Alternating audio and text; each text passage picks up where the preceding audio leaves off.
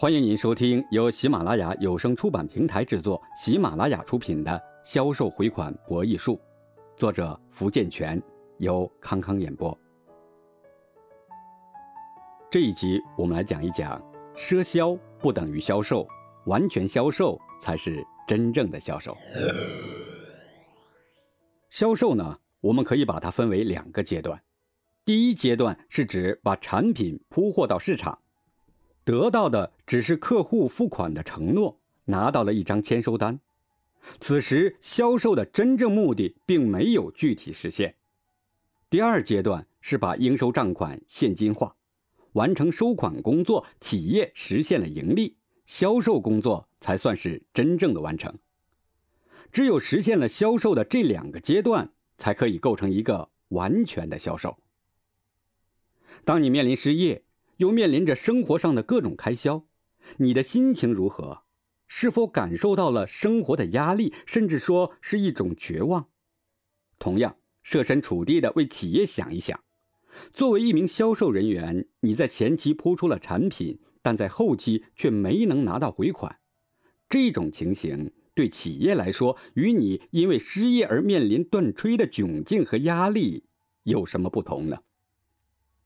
你也可能会以为，虽然没有拿到回款，可我已经打开市场，把那么多的产品给铺出去了，总是有一定的业绩吧。事实是如此，你的确把企业的产品打入了市场，但也正是由于你的这种错误认识，只把铺货作为自己的任务，而不重视回款，直接的结果就是企业的现金流通被割断。使得企业的下一轮周转面临断炊的困境。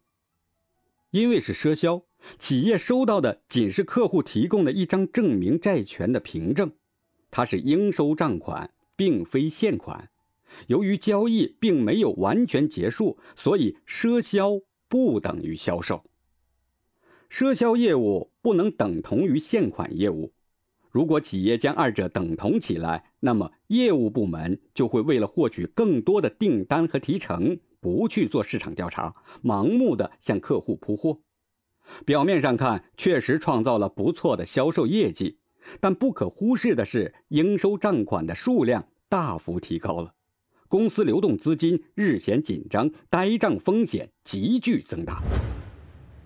好利来服装有限公司在最初几年，公司飞速发展，迅速占领了国内南方大部分市场。可是市场毕竟是瞬息万变、难以预测的。几年以后，众多类似的服装公司纷纷成立，好利来服装公司所面临的竞争越来越激烈，到后来简直可以用惨烈来形容。作为公司的销售总监，张涛更是肩负着重担。为了改变这一不利局面，张涛做出了一个大胆的举措，变现款现货为先货后款，为客户提供账期，客户卖完产品再结账。这一举动的实施，立即在服装行业掀起了波澜，霎时许多小公司被挤得纷纷倒闭，大一点的公司的市场份额也骤减。反观好利来服装公司，销售额涨幅巨大。就连丢失的市场份额也被夺回了一大片，好利来服装公司借此打了一个干脆漂亮的翻身仗。张涛沉浸在兴奋和喜悦之中，并没有察觉到一个巨大的隐患正慢慢的向他袭来。不久之后，这个隐患终于浮出了水面，收款越来越慢，越来越难。当初为了销售产品、争夺市场份额，张涛采取的赊销策略的确发挥了重大作用。好利来服装公司取得了不错的成绩，可他在实行赊销策略之时，并未进行严格的信用控制管理，也从来没有对客户实施回款目标管理。销售人员去催款，客户不是找各种借口任意拖欠，就是直接告诉他无钱可回。有半年的时间，好利来服装公司的回款率竟然一直在百分之十五的低水平线上徘徊。长时间下去，外面拖欠的货款越来越多，逐渐影响到了整个企业的运营发展。企业的大量现金被压在客户手中，企业根本拿不出资金发展生产，更不用说进行新产品的研发了。由此造成了好利来服装公司的成本居高不下，不断增长的销售费用、必须支出的税收费用、巨大的成本问题抵消了产品的销售。销售在不断增长，利润反而在直线下降。卖的越多，公司亏损的却越大。好利来服装公司在这个漩涡中越陷越深。